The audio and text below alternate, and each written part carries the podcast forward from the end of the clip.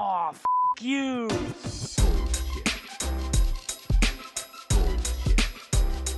Bullshit, bullshit.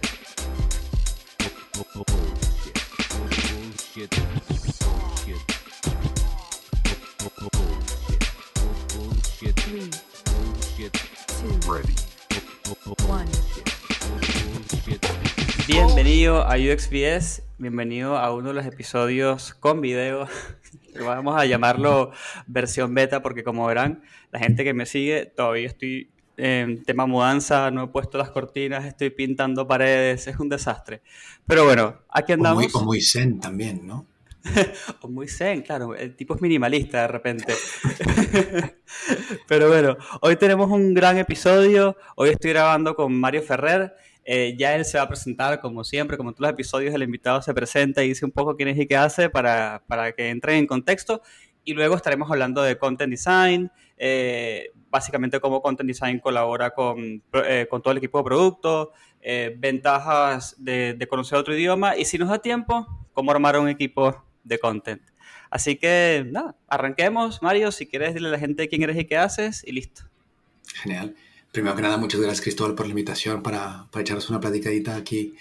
A gusto, siempre, siempre es muy interesante hablar de, de content design en, en español, porque normalmente lo hago en inglés, trabajo en inglés, entonces de repente hacerlo en español y hacerlo con, con acento latinoamericano uf, da gustito, ¿eh? Bueno, eh, sí, soy, soy Mario Ferrer, soy staff content designer, eh, trabajo para Shopify, que es una empresa canadiense que se dedica- nos dedicamos a, a- a mejorar el e-commerce para sobre todo pequeñas y medianas empresas. ¿no?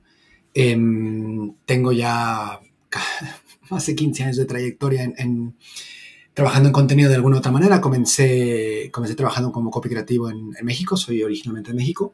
Hacíamos, bueno, en ese tiempo hacíamos em, cuñas de radio, periódicos, revistas, todo lo que fuera un poco, ¿no? Y luego al, al mudarme para acá, para Barcelona, hice un poco un, un cambio a, a lo que ya se llama aquí en España el mundo online, que bueno, digamos, es, es dejé todo lo que tenía que ser impreso a, a toda la parte en, en- en pantalla, ¿no? Y empecé a trabajar también como copy, pero más en cuestiones de, de branding de, para startups y empresas de tecnología.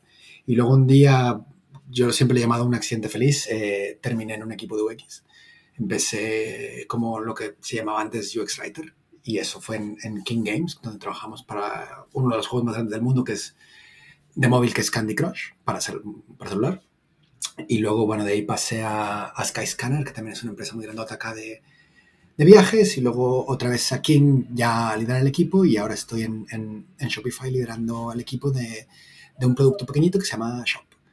Eh, bueno, como los decías, soy de México, pero vivo en, en- acá en España. Me dedico básicamente a, a dar clases sobre content design, a dar charlas sobre content design, obviamente trabajar de content design, pero también un poco a, a ayudar a que el rol y lo que es el, eh, sí, sí, el rol de content design se dé a conocer primero aquí en España, que ahora ya lo estamos consiguiendo, y luego también a nivel europeo, ¿no? Entonces, hace un- casi tres años ya que fundé con algunos colegas y unas eh, colegas lo que se llama hoy Content Design España, que somos uno de los meetups más grandes a nivel europeo, en el cual nos procuramos hacer, bueno, eventos de esto, ¿no? Charlas, eh, workshops, panels, un poco para, para la gente nueva que está entrando, pero también para que las otras disciplinas que, que también trabajan con producto entiendan un poco de, de qué va el tema, ¿no? A ver, mi mamá siempre decía que era importante presentar lo que uno hace, pero que el trabajo no te define, ¿no? Entonces también, si alguna vez me has seguido en Twitter, sabrás que me encantan los tacos, es mi comida favorita, como no, es, es por contrato. Eh, me encanta la música de la cumbia, entonces tú y yo después hablaremos de, de cumbia. Si te gusta la cumbia villera, tengo mucho que aprender, para mí es muy nuevo todavía. Y también me gusta mucho eh, lo que es la fotografía analógica, la fotografía vieja escuela, ¿sabes? Con, con carretes y ir a revelar y todo eso. Y nada, ese soy yo, así Ese, rapidito. ese- ese es Mario. Y para la gente curiosa, bueno, nos conseguimos porque en algún punto yo puse un tweet, algo así como, ¿qué onda? ¿Dónde, dónde la gente estudia UX Writing? Porque la verdad es que no conozco muchos ejemplos. Y, en es- y la gente en realidad fue, fue increíble, me tiraron como 20.000 cosas. Y entre esos, eh, Mario me dice, Chris, yo tengo un montón de cosas, me pasó links, los sumé al tweet. Este, y nada, y a partir de ahí dije, Eu, eh, el perfil de Mario está buenísimo para grabar. Así que nada, me encanta estar acá. Otro accidente feliz, ¿no? Sí, sí, sí, es, es, es, correcto. Hay, hay pocas, hay pocas em, digamos, eh, educación reglada sobre content design y UX writing. Tienes en, en Chile uno, uno muy grande que lleva Andrea, Andrea Zamora en, en la... te- te- no me recuerdo la universidad, me parece que es la católica, pero te lo reviso, que es un, Ok. un- un diplomado de UX Content. Aquí en Ah. España tenemos eh, el de Shifta by Elizaba, que también tenemos mucha gente de Latinoamérica, que es un posgrado en, en UX Writing. Y luego yo tengo, eh, bueno, es un pequeño curso introductorio en doméstica, que eso es lo, lo mu- lo muy básico, ¿no? Para la gente que quiere, sobre todo gente que viene de periodismo, gente que viene de, del mundo del copywriting, para aprender las bases de cómo aplicamos eh, terminología y procesos de diseño a la escritura. Que están buenísimos esos cursos introductorios para la gente que quiere como chusmear un poco. A ver, déjame ver si esto es lo que quiero hacer. Entonces se mete allí, Correcto. hace ese cursito, no gasta mucho dinero y confirma o descarta. Sí, y, y- además es muy curioso porque, mira, esta es la eh, en Shifta, que es el, lo de Elizabeth que te digo también es online. Antes teníamos un curso enfocado, ¿no? Que era más pequeñito y vimos que había tanta gente interesada que pasamos a hacer ya un posgrado este año, ¿no? Esa es, es la primera versión. Y de los alumnos que tenemos, te diría que tranquilamente un 70% me dijo, es que yo he hecho tu curso o he hecho un curso similar pequeñito, como el de Sergio que está también en Creana, y me di cuenta que es algo que me interesa, entonces ahora quiero profundizar. Entonces Claro. siempre es una oportunidad, y sobre todo para gente también adyacente, ¿no? Si eres un product o una product designer, o si eres una PM, o, o si te trabajas en data science, o lo que sea, ¿no? En research, también mojar un poquito los, los, los pies es interesante porque Sí. al final cuando somos diseñadores y diseñadoras en T, es interesante conocer un poco de todo, aunque tu, tu, digamos, tu, tu profundidad sea en algo muy específico, bueno, conocer un poco de, de la gente que te rodea con la que diseñas también Sí. siempre es importante y muy gratificante, ¿no? Tal cual. Y yo creo que eso nos da la puerta al primer tema, que es eh, la colaboración con el equipo de Product Design, ¿no? Yo, por ejemplo, y siempre se lo digo a las personas, si ustedes están entrando, están en entrevistas labo- laborales y les dicen que en el equipo hay un UX Writer o hay un equipo de Content Design, están yendo a un lugar con maduración de UX bastante alto. Entonces, aprovechenlo. Yo, por ejemplo, nunca he tenido el placer, porque me parece que sería un placer, de trabajar con alguien de content. Entonces, no tengo ni idea cómo sería esa colaboración, más o menos. Y soy de producto, por cierto. Entonces, más o menos, esta conversación me viene muy bien. ¿Cómo, cómo, cómo comenzarías este, este tema? Mm, Mira, lo, lo- es una respuesta esa que siempre es un depende, ¿no? Porque depende Claro. de, de muchas cosas, ¿no? Pero vamos, en- vamos pasando, digamos, que yo tengo una varita mágica y a partir de mañana, ¡pum!, te va a aparecer ahí un, un content designer de gratis, ¿no? O una content designer de gratis. Hay dos partes en esta historia, ¿no? Te voy a contar primero la parte de content design y luego te explico lo que yo he visto reflejado a- a- al- al otro lado en, en en los y las diseñadoras de producto. Cuando eres un content designer o una content designer y eres la única persona que está ahí y eres nueva, eh, lo primero que tienes que hacer es sentarte, si trabajas en un espacio físico, a tomarte un café. Y si no, pues haces esto que tú y yo estamos haciendo con un café, con lo que sea. Porque lo más, lo más importante es conocer a la gente con la que trabajas, entender, y aquí es donde entra un poco el primer truco ninja, ¿no? Entender cuáles son sus preocupaciones, qué les falta. Nunca, piensa que nunca he trabajado con un perfil como el tuyo, ¿no? Entonces, tú ves tomando nota, cuáles son todos esos pain points, ¿vale? No, no, no es llegar y, ah, vengo aquí a salvarte el mundo. No, no, no, es callado, escuchando, Claro. tomando notas y ver viendo. ¿Por qué? Porque cuando vayas conociendo a, a tus product designers, a tus PMs, a tus developers, a toda esta gente con la que vas a trabajar, al final vas a tener ahí un montón de stakeholder interviews, ¿no? Y podrás decir, ok, de todos estos problemas, estoy viendo que hay un patrón, que los puedo unificar en estos tres clústeres de problemas. De estos tres clústeres, rápidamente, ¿cuál puedo empezar a aportar soluciones? En este, pues venga. Invento, ¿no? Tenemos problemas con el onboarding flow, pues vamos trabajando en esto. Pero tú tienes que ser muy proactivo, muy proactiva para proponerlo. ¿Por qué? Claro. Porque esta gente nunca ha trabajado contigo. La mayor parte de las veces la percepción es, esta es una persona que viene aquí a hacerme palabritas bonitas. Y eso es lo último que hacemos como content designers, es digamos el 20% de nuestro trabajo. El 80% restante es todo el trabajo de diseño que hay detrás para poder llegar a eso. Trabajo de investigación, trabajo de, de- de estar eh, modulando, hacer, hacer benchmarking, trabajando con los diseñadores de producto para que esto vaya en compás. Yo siempre digo que de una manera muy simplista, y discúlpenme porque estoy siendo súper reduccionista, es él y la product designer tienen el pixel como unidad básica de diseño y nosotros tenemos a las palabras. Entonces, claro, cuando estas dos partes se juntan y trabajan en armonía, pues tienes aquello como el, como el GIF aquello, ¿no? magia. Claro. ¿vale? Entonces, ¿qué pasa del otro lado? Te- porque siempre en las historias siempre hay dos lados. El Total. product designer está acostumbrado a, si nunca lo ha hecho, mete el lorem ipsum y ya después eso algún día mágicamente aparece. Hay algunos product designers y algunas product designers que se animan un poco a escribir, lo cual es fantástico. Por favor, si eres una o un product designer, escribe. Porque a nosotros nos ayudas un montón para entender qué tienes en tu cabeza. Porque como content designers somos capaces de hacer muchas cosas, pero a día de hoy, 26 de abril del 2022, somos incapaces de leerte la mente. Claro. Entonces, si tú puedes explicarnos qué es lo que quieres comunicar, porque al final, diseño de producto es eso. Sí. Estamos comunicando un mensaje para que la persona receptora del otro lado de la pantalla pueda realizar una acción. Claro. Y eso se hace en base a interacciones, se hace en base a visuales, se hace en base a imágenes, se hace en base a palabras, se hace en base a un montón de cosas. Pero al final es un mensaje. Entonces, tú como product designer también tienes que estar un poco abierto o abierta a entender qué es lo que hace la otra persona. No, no es un estorbo, no es, uff, qué flojera, es un paso más que hay que tener en cuenta. O venga, es otro stakeholder que me va a dar más feedbacks. No. O sea, lo que te invito a ti, product designer que estás allá afuera, que me estás escuchando, que no sé si me estás viendo, pero me estás escuchando, es siéntate con ese content designer, mañana Cristóbal con tu nuevo content design mágico y hablen. Y tú preséntale, mira, el problema que estoy tratando de resolver es este. No, esta es mi solución de diseño, no. El problema que estoy tratando de resolver es este. Probablemente ya tengas mucho hecho, ya tengas muchos flows, y ahí es cuando empiezas a colaborar. Al principio, como content designer, te va a tocar hacer lo que más odiamos, que es corregir el copy.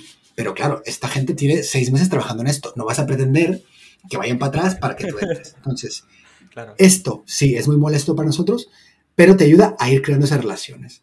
Porque al final, como diseñadores, diseñadores y diseñadoras, siempre estamos llenándonos la boca y diciendo, es que la empatía hacia las personas y hacia el usuario, genial. Pero, ¿y la empatía a la gente con la que diseñas? Mm, También es muy importante. Entonces, al principio será un poco esto, ¿no? Ir más o menos viendo cómo se, se- se puede conjugar. Y tú, como product designer, tienes que darle entrada, tú tienes que ser la persona que le ayuda a ese content o a esa content designer a entrar lo más antes posible dentro de un proyecto. Claro. Es complejo. ¿Por qué? Porque ahora mismo los ratios son muy descabellados. Entonces, tú como product designer puedes estar trabajando en dos, tres, cuatro proyectos a la vez, cuando mucho, ¿vale? Y normalmente son dentro de una vertical o dentro de un tema o dentro de un proyecto.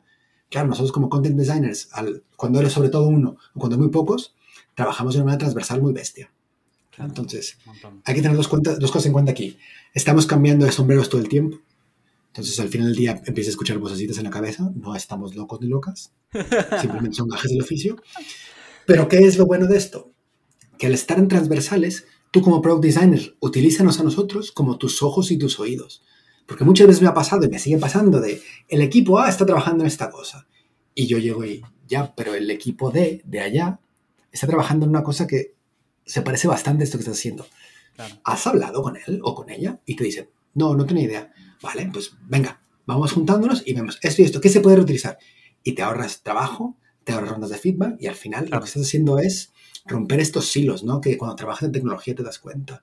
Hay un moto de Dan Hon, que es su, su Twitter de bio, que siempre digo que se la, se la robo y le, y- y le doy su crédito, que él en su Twitter bio di- dice, em, make friends, haz amigos, break silos, rompe los hilos, y aquí está la clave, and build bridges, y construye Claro. puentes. Esos son los tres pasos que tienes que hacer cuando entras tú como un content designer. Conoce a tu gente con la que vas a trabajar, empieza a romper esos hilos, poco a poco, Sí. y empieza a construir esos puentes, porque esa es la manera en la que puedes colaborar. Porque si no hay colaboración, ¿qué es lo que pasa? Tú haces tu diseño, me lo avientas por encima de la, de- de la ventana, por encima de la puerta o lo que quieras, la metáfora que quieras, yo la cacho y trato de entender y darle contexto. Eso es imposible. Cuando es mucho más fácil sentarse lado a lado y hablar. Y además, esto pasa. O sea, la gente que se dedica a programar, los devs, hacen sesiones de pair programming, porque programan juntos, Eso es porque increíble. los Eso me pasan más que... La otra vez le dije a los, a los otros product designers, les dije, chicos, esto de, de, de peer programming hay que copiarlo para nosotros mismos. Claro. Y es- son como, no digo hacer sesiones de co-creación, porque son cosas que ya se hacen. Y ya se hacen. Distinto. Y claro, es otra es cosa. Esto es más del, de como que tú, tú agarras el martillo, yo agarro el serrucho y vamos a, a- a resolver esto. Y me Es parece correcto. increíble. Pero, pero es muy interesante. Para la gente que está escuchando, si no saben lo que son silos, eh, primero que todo yo lo tomaría como el primer síntoma eh, de un ambiente no ágil, porque es, es bastante un modelo de cuando se trabajaba en cascada. Trabajar en cascada es cuando eh, un equipo em, es cuando antes los trabajos em, le pasaban un trabajo final a la, a la siguiente etapa, a la, a la siguiente camada de, de, rol, digamos, ¿no? Entonces, por ejemplo, los PMs hacían un trabajo, le pasaban un documento gigante a los diseñadores, los diseñadores eh, terminaban de trabajar, le, le, pasaban un documento gigante a los desarrolladores y después los desarrolladores decían, esto se puede hacer, y otra vez para atrás. Entonces, ¿qué es lo que pasa? Al trabajar de esa manera se creaban silos. Entonces, cuando hablo de silos es literalmente silos de PM, o sea, solamente grupitos de PM, grupitos de diseñadores, grupitos de desarrolladores que no se hablaban entre sí hasta que llegó Agile en el 2000, 2001, no me acuerdo, con todo este manifiesto y dijo, ¿saben qué chicos? En realidad no hay que trabajar así, hay que trabajar en grupitos donde hay muchas eh, disciplinas juntas y nos ayudamos entre sí y eh, los que sirven de puente principalmente, aparte de todos realmente, eh, son los PMs y, y, la gente de marketing. Entonces, por eso es que ustedes ven de repente en Argentina es muy común que digan, bueno, aquí trabajamos en mesas de trabajo. Bueno, esas mesas de trabajo donde hay un content designer, un product, dos developers, eh, un PM y quizás cualquier otra cosa de por medio, es el principio un intento de trabajar de manera ágil. Así que nada, eso es un poco de contexto. Bueno, y tú, tú me das contexto porque es cierto que a veces se me olvida que, no, está buenísimo. hay, que hay que ejemplificar cosas. Y, y, un punto sobre todo, todo esto, me encanta el nombre de las mesas de trabajo, que el, el, el enfoque principal de esto es tener al centro a la persona para la que está diseñando y cuáles son las necesidades de esa persona. Entonces, ¿qué es lo que pasaba cuando se trabajaba en silos? Pues los PMs piensan como PMs. Entonces, vas a tener una solución perfecta si eres un PM.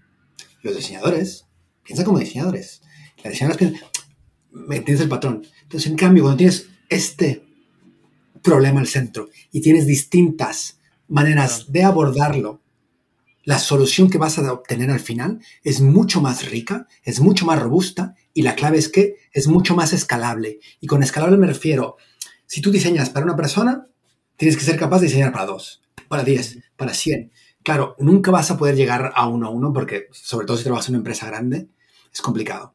Pero tienes que ser capaz de diseñar una cosa que sirva para 100 personas, como para 1000 personas, o como en el caso de Candy. Nosotros estamos eh, solventando problemas o, o, o diseñando eh, cosas dentro del juego para millones de personas alrededor del mundo en distintos idiomas. Y eso sí. jamás hubiera sido capaz si yo no tuviera gente de otras culturas uh -huh. y, de otra, y, y, de otra visión de la vida, ¿no? Porque eso me permite a mí. Y se vale. O sea, que yo sea el content designer yo también puedo tener opinión y puedo dar feedback sobre la parte de interacción, sobre la parte visual, sobre la parte de datos. Claro. Y la persona de Product Design puede decirme, oye, mira, esto, como lo has escrito, está bien, pero ¿qué tal si le damos esta vuelta y se entendería mejor? Mm. Y dices, claro, es que yo no lo he visto así. ¿Por qué? Porque una de las claves, y esto sí te voy a decir, cuando transicionas de ser copy a ser content design o UX writer, lo que más cuesta es que el copy no es lo más importante. ¿Okay? Y te lo repito, el copy no es lo más importante. Porque cuando vienes de una agencia de publi, tu copy en piedra y se queda ahí y es sagrado. Aquí no. Aquí es, ¿no te gusta esto? Perfecto, vamos viendo. Porque las palabras dejan de ser arte, dejan de ser algo bonito, dejan de ser algo que vende, a ser algo útil y funcional. Claro. ¿Vale? Y tiene que ser reutilizable, como si fueran componentes en un sistema de diseño. Uh, las palabras no también eso. son componentes en un sistema de diseño. ¿Por qué? Porque las puedes cambiar según el contexto, pero siempre claro. vas a partir de una base. Entonces, ¿qué sentido tiene que yo te escriba, Cristóbal, 15 veces el mismo copy en un botón? Cuando lo podríamos hacer tú y yo una vez, lo metemos en el sistema de diseño y nos olvidamos y nos podemos dedicar a cosas más complejas. Porque claro. las palabras también son componentes de diseño. Claro, súper interesante eso. ¿Y cuál es la diferencia, si es que hay una? Porque aparte en UX estamos en una etapa donde sufrimos de titulitis y nos inventamos cualquiera. Este, ¿Cuál es la diferencia entre UX Writer y content designer. Porque creo que entre UX Writer y copy de agencias, un poco bastante clara la diferencia, pero entre UX Writer y content medio que hay, hay grises, me parece. Esto también es, otra de las respuestas de, de un depende. Mira, eh, nosotros como, como, como rol o como craft estamos viviendo los mismos problemas que ustedes como product designers tuvieron hace 10 años. ¿Te acuerdas que yo soy UX, yo soy UI, no, yo soy interaction designer, no, yo soy motion designer, no, yo soy gráfico, pero es que ahora también ¿Te acuerdas? Es exactamente lo mismo. Estamos repitiendo pero con enfoque en UI. Exacto. Y, y, los devs tuvieron ese problema hace 10 años. O sea, los devs nos llevan 20 años de ventaja. ¿vale? Sí. Esto son, son, los mismos. ¿Qué es lo que pasa? Sí, como tú dices, es muy claro. El copy normalmente trabaja en agencia o interno, pero es más tema marketingiano, más ventas, más persuasión o más el principio de la experiencia, ¿no? Es la persona que atrae, Claro. ¿vale? El UX Writer y el Content Designer, esto varía, depende de quién le preguntas. Ahora mismo, la manera en la que se está un poco transformando, o lo que las titanes de, de- de- de la industria, como son Christina Halvorson o son la Sarah Richards, son el Jonathan Coleman, más o menos lo, lo, eh, como, como lo han estructurado es como una visión. Tienes lo que es Content Strategy, que es estrategia de contenidos, como tu paraguas más grande, ¿no? Que esto normalmente toca un poco de todo. Toca desde marketing, toca desde producto, toca también postventa. Digamos, es, es, es el nivel estratégico más amplio. Claro. Después viene la parte que es donde estoy yo, que es Content Design, que Content Design es a la par de Product Design y es diseño de contenido. ¿Qué significa que hacemos? La mayor parte del trabajo es diseño y la menor parte del trabajo que hacemos es escritura. Luego, en mi cabeza, UX Writing y Content Design siempre, siempre han sido lo mismo. Pero es cierto que ahora lo que está pasando es, digamos que UX Writing está quedando como por un nivel debajo de Content Design porque es un trabajo más táctico. ¿vale? Ok. Depende en qué empresa estés, haces de todo. Depende en qué empresa estés, haces una cosa a la otra. Te explico. Por ejemplo, yo he sido UX Writing y hacía mucho Content Design, pero mi título era UX Writing. Entonces, para mí, es que me da igual cómo te llames, como si te quieres llamar Paco. Mientras que sepas hacer el trabajo, eres, eres y serás bienvenido y bienvenida a mi equipo. Lo interesante aquí es, Content Design es más la parte estratégica de cómo vamos a utilizar el contenido dentro del producto o servicio que estamos diseñando. Y el UX Writing, al menos como se está viendo últimamente, es como, digamos, la parte más eh, táctica, ¿no? O sea, realmente meterte, Claro. meterte el UI a escribir sobre el UI, ¿no? Pero obviamente tenéis que haber hecho ya todo este proceso. Sí. Pero en Europa es distinto, en Estados Unidos es distinto. Lo que estamos sí viendo a nivel industria tecnológica, el shift, es todos los que empezamos a ser UX Writers, porque era, era como se llamaban los, los, los roles, ¿no? Si tú querías aspirar a trabajar en una empresa grande, pues tú veías en LinkedIn que buscan UX Writers, pues, pues soy un UX Writer, ¿no? Claro, listo. ya Y hasta como hace un año y medio empezaron, empezó Facebook, empezó Shopify, empezó eh, Spotify, empezaron a cambiar el nombre a Content Design porque, y este aquí es lo que a mí me parece lo más lógico. Si yo te hablo de un UX Writer, ¿vale? Hay, para mí hay dos problemas muy grandes. Uno, estamos hablando de UX, cuando UX no es la responsabilidad de nadie, es la responsabilidad de equipo. O sea, ni siquiera debería estar en el título. Por eso ya no somos UX UI designers. Claro. Segundo, estamos hablando de writers. ¿Qué pasa aquí? Que cuando tu nombre dice que eres writer, pues obviamente haces writing. Pero como te explicaba antes, el writing es muy pequeñito. Entonces, cuando yo te estoy hablando de un content designer y te estoy hablando de un product designer, aquí empieza a haber paridad. Porque las dos partes, la premura o, lo que más peso tiene es la parte de que somos diseñadores y diseñadoras. Simplemente las herramientas, como tú bien decías, muy simplista, la tuya es el pincel, Claro. la mía es el serrucho, o como lo queramos llamar. Claro. Pero empezamos a hablar ya de una paridad, porque al final estamos haciendo el mismo trabajo. Sí. Simplemente las herramientas que utilizamos son distintas. O es lo que debería de ser. No, total, totalmente. Y, y me parece súper interesante este tema de que, ya un poco pasando, pasando al siguiente tema, ¿no? Este, me parece muy interesante que hablas español, pero trabajas en inglés. Y no es tipo, trabajas en inglés y eres diseñador como yo, ay, Chris, sí, trabajo en inglés. No, trabajo en inglés y hago el contenido en inglés. Eh, bueno, primero que todo, eso me parece increíble, pero segundo, ¿cómo se logra esa transición? Eh, es muy difícil, em, no sé, recomendaciones, ventajas, desventajas. Para mí siempre han sido puras ventajas. A ver, es cierto que yo tengo la tengo el, el, digamos el as bajo la manga que yo soy bilingüe español-inglés. Yo estudié en una escuela gringa en México desde pequeñito, entonces mi nivel es de nivel nativo. Para mí no es importante que tengas nivel nativo, simplemente si sabes utilizar el lenguaje, porque hay gente que no tiene nivel nativo, pero a ver, no nos engañemos, no estás escribiendo un libro, estás escribiendo líneas de microcopia en un producto. O sea, el, el, el, el idioma, el, el, dominio del lenguaje tiene que ser lo suficiente para eso. Eso sí estoy de acuerdo. Pues digo que el, esto que pidan inglés nativo me parece a mí una tontería porque no hace falta. Claro. ¿Por qué? Porque, por ejemplo, yo hablo, yo siempre digo, bromeo que hablo cinco idiomas, ¿no? Hablo español, hablo inglés, hablo catalán, hablo francés y hablo mexicano. Entonces, ¿qué es lo que pasa?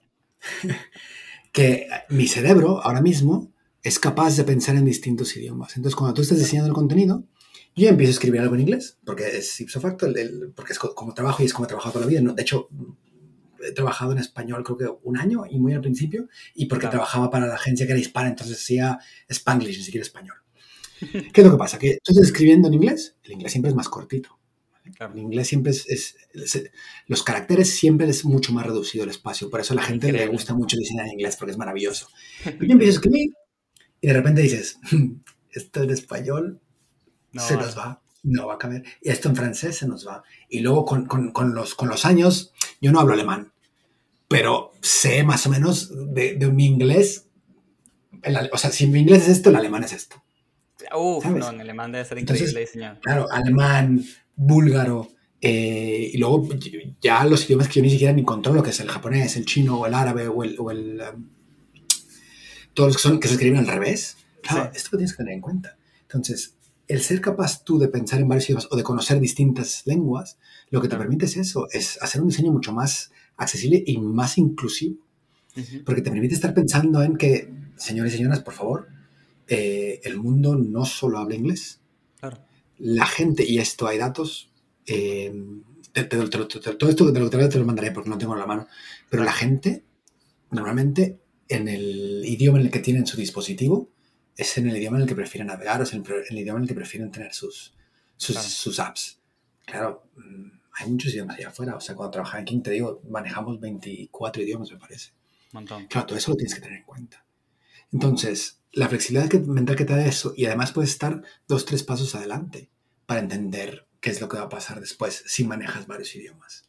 Y al final no nos engañemos, también la riqueza cultural, porque hay cosas que estamos hablando de una cosa es traducción, otra cosa es localización. No, no entraremos en el tema, pero muy rápidamente, traducir algo es de A a B, punto Claro. localizar algo es agarrar ese A, pasarlo por filtros de no solo idioma, pero sino también cultura, y Ujú. fijarse cómo al salir a B tiene sentido para ese idioma y esa cultura. Sí. Cuando tú hablas varios idiomas y tienes contacto con varias culturas, también puedes entender qué es más amable para la gente, cuál sería el tono adecuado, porque hay bromas que en inglés funcionan muy bien, que en español no funcionan. Claro. O, o- o te- o- o tenemos este juegos de palabras maravillosos en el español que en el inglés no funcionan. Entonces, es de qué manera vas un poco modulando las dos cosas, siendo un poco malabares. Y eso te permite a, a aportar soluciones mucho más ricas, porque tienes un- una capacidad de ver el mundo mucho más diversa que si solo eres mm, anglosajón y solo hablas inglés y toda la vida has vivido en San Francisco. Ojo, no estoy diciendo que hay mejores y peores, estoy diciendo que Son distintas números, condiciones, sí, sí, no, no números, nadie. tienes- Claro, exacto, por números tienes mucho más amplitud de mente claro. si manejas varios idiomas y varias culturas. Sí, sí, de hecho, por ejemplo, en el producto yo trabajo, yo te comenté, ¿no? Que, que trabajamos en inglés, pero también el producto sale en español y también sale en portugués. Y es muy interesante porque hay gente que trabaja conmigo que, que sabe portugués porque, no, porque estudió portugués, y hay gente que sabe portugués, pero ha viajado a Brasil, ¿no? Entonces tiene una mirada completa diferente del idioma de la persona que sabe portugués. Entonces el que sabe portugués va y te dice, no, la palabra es esta, y el otro te dice, ojo, que esa palabra en portugués es como un tono bastante serio, no sé si queremos usarlo acá. Y es muy interesante ver eso porque nosotros todavía no tenemos content designer, entonces nos basamos mucho en las experiencias de personas que, que, que han podido viajar o han podido vivir allá incluso, y es muy interesante ver eso, ¿no? Tipo esa dinámica de, sí, sí, esa palabra es correcta, o sea, según un diccionario sería correcta, pero la verdad es que si lo pones allí, estás medio puteando al otro que está leyendo. Sí, porque además Cristóbal la gente no habla como el diccionario. Exactamente. Y Entonces es parte de la empatía. Claro, exacto. Nuestro trabajo como diseñadores y diseñadoras es que las personas se sientan cómodas Sí. y que piensen que del otro lado hay un humano y no un robot que está diseñando esto y que esto está pensado para ayudarles a ellos y a ellas a solventar algún problema que tengan, ya sea comprar unas entradas, comprar unos boletos para tu concierto favorito, para ver el, el- el fútbol, Sí. para viajar, lo que sea. Entonces, ¿qué es lo que pasa? Que aquí hay un concepto que se maneja mucho, en, en- sobre todo en el tema de content design, que es el- la voz y el tono. ¿vale? La voz siempre es la misma. La voz de tu producto siempre tiene que ser la misma porque está basada en principios de diseño que anteriormente ya fueron fijados. ¿no? O sea, yo, Mario, mi voz siempre es la misma, tú, Cristóbal, siempre es Cristóbal. ¿Qué es lo que pasa? ¿Qué es lo que cambia? Es el tono. Y aquí es donde entra lo que tú decías. ¿no? El tono cambia y lo modulas según la situación. ¿ok? Ok. tú puedes tener una voz como producto muy alegre, muy cercana, muy, muy dicharachera, como se dice en mi casa, Sí. Pero claro, en el momento en el que estás haciendo una transacción, por ejemplo, y la tarjeta no pasa, no le dices, ¡eh, adivina qué! Tu tarjeta no ha pasado. Claro. Porque no lo, no lo harías como humano. O sea, tú no, tú no hablas así. Puedes ser todo lo amigable que es, pero cuando tienes que ser serio, tienes que ser serio. ¿Qué es lo que pasa? Que la voz es la misma, pero el tono siempre lo pienso como si fuera un dial de. ¿Te acuerdas de esos antiguitos del, del radio? Sí, sí, sí. ¿Le subes Claro. o le bajas? Oye, hay que ser más amigable, exacto. Hay que ser más amigables y más cercanos o hay que ser un poco más serios. Ujú. Entonces ahí es donde está la magia, ¿no? De, de cómo la persona. Porque los visuales también lo tienen que reflejar, Sí. ¿sabes? O sea, no puedes poner un error en rojo y además en, en que te haga así la interacción y que luego esté todo en, en todas mayúsculas. Es como, espérame. O sea, no, no nos podemos ir al otro lado. ¿Cómo trabajamos entre el- la product designer y la content designer de asegurarnos que esto sea humano, sea cercano, que respete la voz, pero que sea el tono adecuado? Y es lo que te pasa con las palabras, ¿no? Y además, claro, tú hablas de Brasil, pero lo tienes Portugal. que es, Ajá, el claro. es es el mismo idioma, pero es el mismo. Que es lo que nos pasa aquí. Tal cual. O sea, yo tengo compañeros que trabajan aquí en, en- en castellano, como se dice acá, y después llegan y me preguntan, ya, pero ¿y esto en Latinoamérica cómo se dice? No lo sé, porque yo Claro. conozco el español de México, pero tienes el español en Argentina, tienes el español en Colombia, tienes el español en Perú, Chile, o sea, somos muchísimos países, no hay tal cosa, y esto, esto me lo enseñó a, a- a golpes metafóricos eh, Patricia Gómez Jurado, que es una... eh, Es mi antigua manager y es experta en localización y sabe un montón de content design. Si me ha dicho, mira Mario, no hay tal cosa como el español neutro, es, es una mentira. Sí, no, no. Sí, Lo ideal, en el mundo ideal, es que cada país tuviera su versión, su, pero a nivel, a nivel negocio es, es muy caro. Y es, Claro. son muy pocas las empresas que son capaces de hacerlo. Entonces, por eso hacen estos bloques de idiomas. Pero es que tú lo ves, o sea, el español que tú hablas es completamente distinto al español que yo hablo y completamente distinto al español que Totalmente. habla la gente aquí. Sí. Y, y- y son cosas muy sencillas. Por ejemplo, nosotros siempre decimos computadora y aquí es ordenador. Ujú. Parece una tontería, pero claro, cuando vas sumando, si tú estás navegando, estás utilizando un- un- un- una app y, y- y vives en Latinoamérica y te hablan de ordenador, es como, es que no sé qué me estás hablando. Probablemente al final lo entiendas por contexto, pero no se trata de eso, se trata de que la, la persona que está utilizando tenga que utilizar la menor carga cognitiva posible, que pueda ser algo es sencillo. Es, es el mismo, es lo mismo que hacemos nosotros cuando estamos diseñando UI. Tenemos que hacer que Correcto. la persona haga el, mejor, el menor esfuerzo posible. El, el esfuerzo que haga es porque quiere lograr su tarea, no porque quiere entender cómo usar esta cosa que le están presentando. Eso no debería No. ocurrir. Y me parece No, muy interesante tu también verlo del lado de las palabras. Ese es tu trabajo como diseñador, hacerle la vida más fácil a la persona. Además, esto sí que hay datos y son del, del Nielsen Norman Group. Es por cada 100 palabras que una persona lee, se incrementa un 11% la carga cognitiva. Un montón. Y esto te voy a poner un ejemplo muy fácil. Si tú entras a una web y ves pff, un bloque de texto, tu cabeza dice, me rindo. O sea, no tengo tiempo para esta mierda. Sí. Perdona. ¿Se, No, no, se vale decir groserías? Aquí se puede decir groserías, marcas, todo. no importa. O sea, no, no tengo tiempo para esta mierda, por favor. O sea, pero es que está ahí y está, y está en base de datos. O sea, también del Lisa Roman Group nos dice que la gente, y esto está basado en estudios que han hecho, la gente lee entre un 20 y un 28% de lo que tiene en la página. Claro. ¿Ok? Siempre. Entonces, Y ¿qué de repente vas, vas caneando, o sea, va como... Exacto. Y, y cuando agarras dos, tres palabras, que es lo que está buscando, ¡pum! Ahí engancha y comienza a leer. Y juntas neuronas. Porque además no leemos así todas las palabras. No, nuestro cerebro lo que hace es va dando saltitos. Ajá. y luego juntas. Porque al final, volvemos a lo mismo y aquí es la magia. Las palabras no las lees letra por letra. Lees la palabra completa. Por eso te digo que son patrones. Porque tu cerebro ya los pilla como patrones y luego los traduce en lo que está entendiendo. Entonces, no se trata de que tú escribas o que tú hagas un UI acá súper majestuoso. Porque la gente, la gente normal de a pie que viene a tu app no, te, no viene a decir, dice, "Oh, ¿has visto esto que ha diseñado Cristóbal? ¿Qué, qué UI tan más bonito? Claro, nadie. Y estas nadie. palabras, Mario, ¡ah! Es que Mario debería ser un poeta. No. La gente viene a hacer lo que tiene que hacer y quiere seguir adelante con su vida porque o está esperando, ¿cómo le dicen ustedes al bondi? Está esperando Al bondi, bondi, o tiene, o tiene los hijos subiéndose por las espaldas o está paseando al perro. O sea, la gente no se viene, y esto no digo yo, lo dice Sarah Winters, que es la, la- una de las, de, de- de las que inventó esta disciplina. La gente no viene a maravillarse de cómo escribes. La gente viene a entender, a hacer su acción y seguir adelante. Y esto aplica para dos partes. Por eso te digo, somos primos hermanos, o sea, diseñamos. Y tenemos que tener eso en cuenta. Entre más fácil sea el lenguaje que pongas ahí, la gente lo entenderá más fácil y más rápido.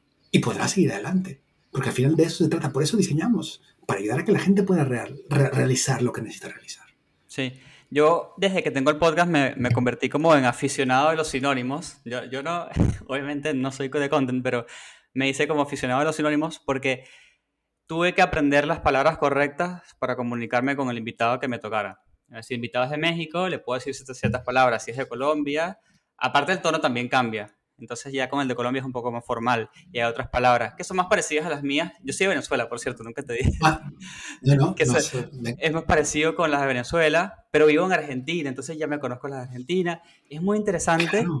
conocer el las vos, pequeñas el variaciones. tú, y usted, ¿sabes? O sea, para mí, yo le hablo de usted a, a- a- a la gente muy mayor o a la gente, ¿sabes? A mí me educaron. Pero claro, a la gente en Colombia se habla de usted, digamos, de igual a igual, incluso a sus padres. Claro. Para mí, hablarle de usted a mi mamá es como, mm, esto es un poco extraño.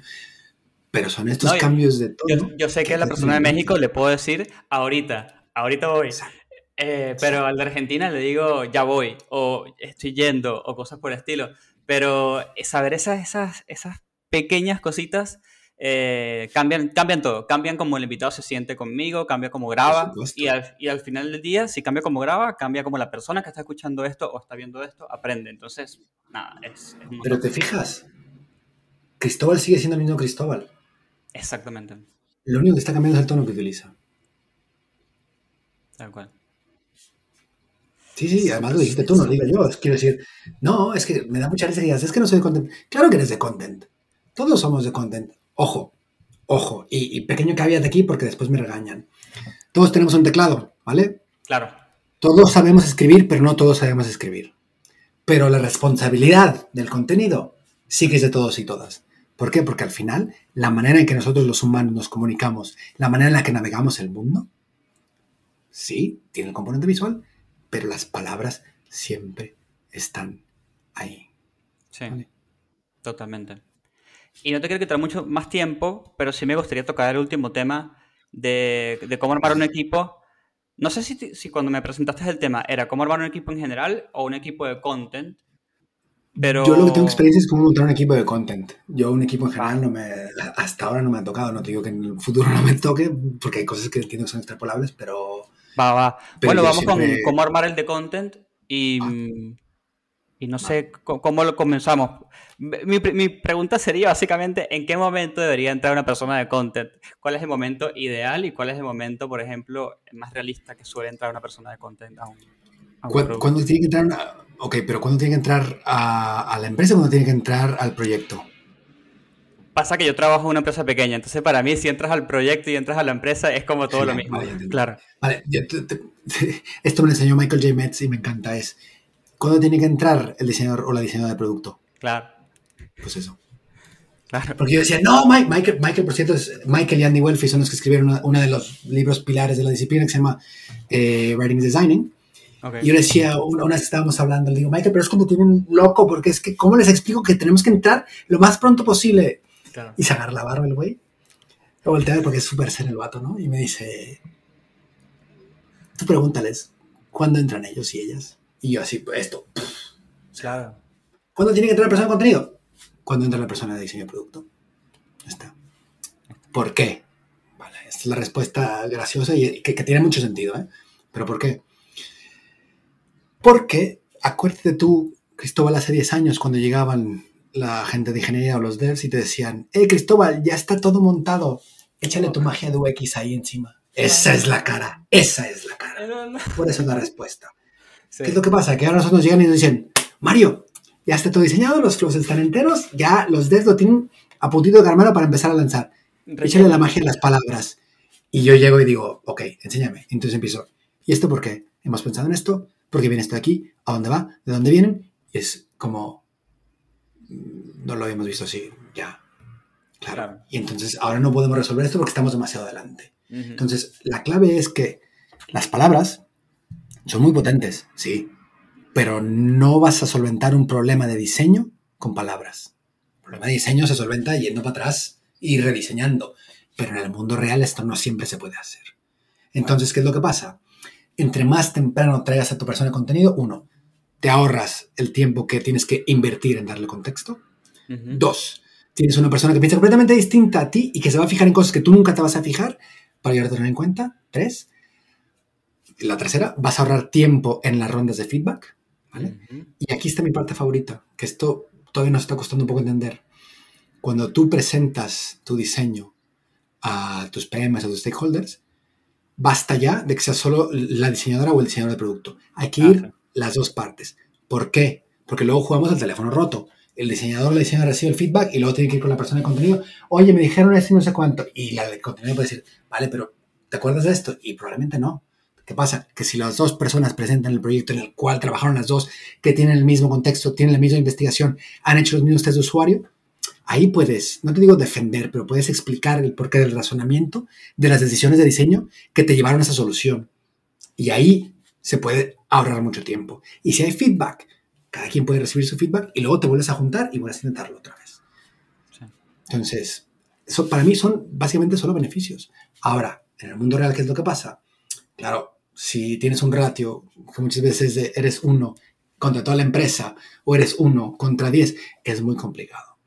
Por eso, los content y las content designers lo que tienen que hacer es aliarse mucho y hacer muy buen, muy, como dicen aquí, hacer piña, ¿no? Hacer, hacer un buen equipo con la gente que hace product design, porque son ellos y ellas los que tienen que ir y tienen que decir, mira, de estos 20 proyectos que hay, estos tres es en los que te necesito a full. Los demás probablemente te toque solo tocar el copy, porque no tienen tanto impacto para lo que queremos conseguir este sprint. Pero estos tres, vas a comer, dormir y soñar con estos tres. Vamos trabajándolos. Y los demás ya veremos cómo. Hay que ser muy listos, porque no se trata de trabajar más, porque si no te vas a quemar y vas a terminar con una depresión y vas a terminar abajo de la cama sin querer saber nada de este mundo. Se trata de trabajar de una manera más inteligente, pero para eso necesitas tener aliados. Y esa es la manera en la que puedes empezar a construir un equipo. O sea que, para resumir, para construir un equipo, ¿cómo lo resumirías en una frase? Galletas de chocolate. ¿Cómo es eso? La mejor manera de construir un equipo es traer o galletas de chocolate o donuts o, o donas o, o, o flautas o lo que sea. Medialunas, el, el pan dulce favorito de tu equipo. Y, y sobornar así a lo feo. Llegar a decir, hola, soy el nuevo, la nueva, soy, este es mi nombre, me dedico a esto, vamos hablando. Aquí tienes medias lunas, cortesía mías.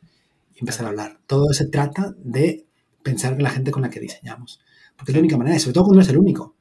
Porque lo vas a pasar mal. Ahora, lo único bueno de, de día a día de hoy, que no tenía yo hace 15 años, es que ahora hay redes y hay comunidades muy grandes. Tenéis una red muy grande en Argentina de UX Writers. Está la de Chile, está la comunidad de Perú, está la comunidad de México. Acá en España tenemos una comunidad muy grande. Pregunta. O sea, te aseguro que el problema que tú como, como content designer, que eres el único en ese equipo o de un equipo muy pequeñito, lo hemos tenido, alguien lo hemos tenido ya. Y hemos encontrado alguna solución.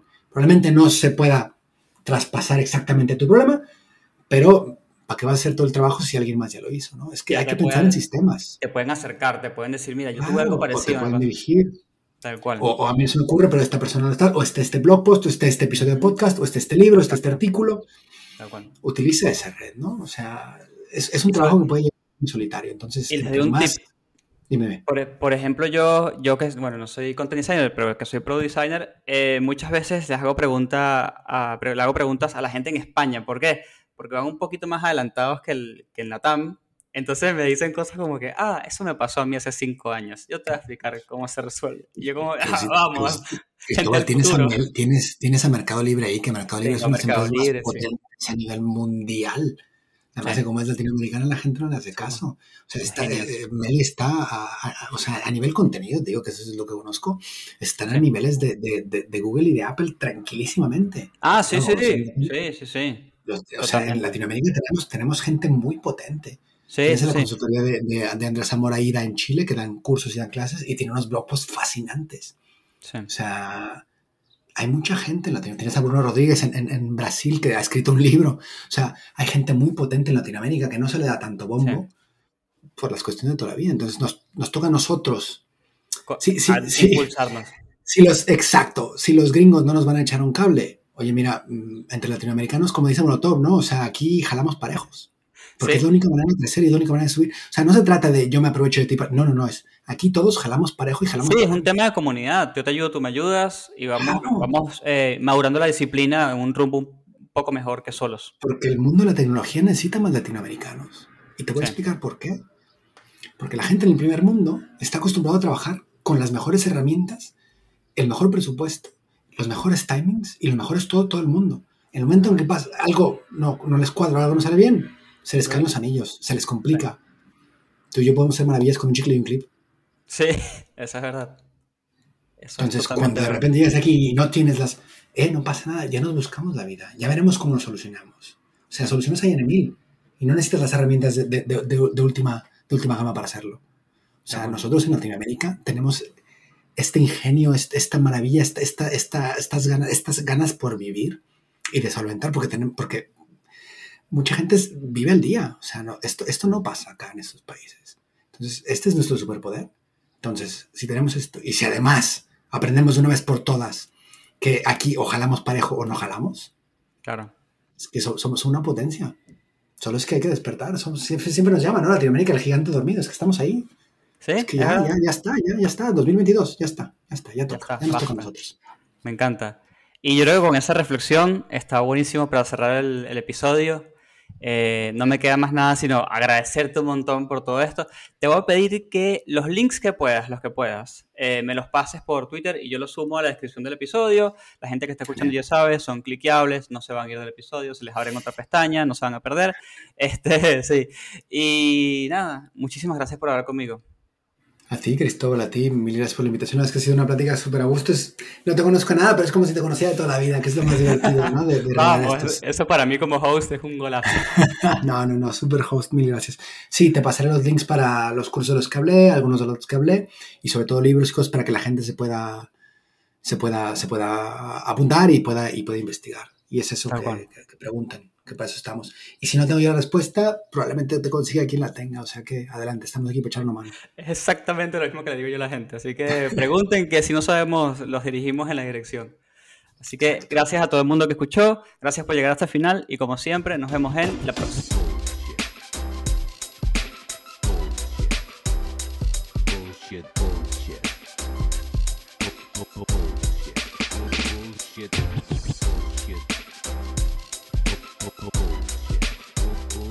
One, Bullshit. two, Bu- bu- three. Bullshit. Bullshit. The experience has ended. Ended.